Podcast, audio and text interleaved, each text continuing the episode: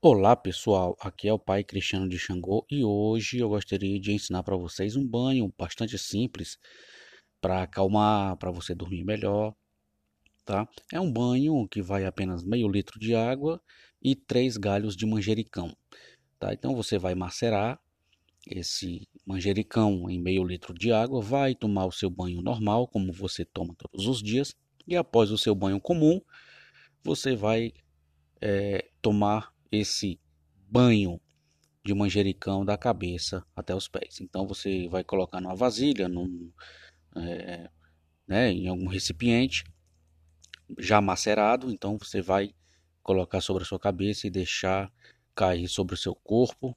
Tá? Faça isso preferencialmente pouco antes de dormir, porque aí vai acalmar sua mente, vai esfriar, você vai dormir melhor, com certeza vai ter bons sonhos, tá bom? Então, é, me siga aí, todos os dias eu vou estar postando algo bom é, relacionado à espiritualidade, culto aos orixás, às entidades espíritas, de umbanda, de candomblé, e você vai ficar por dentro aí de tudo aquilo que eu postar aqui no podcast, tá bom? Um grande abraço a todos e até a próxima.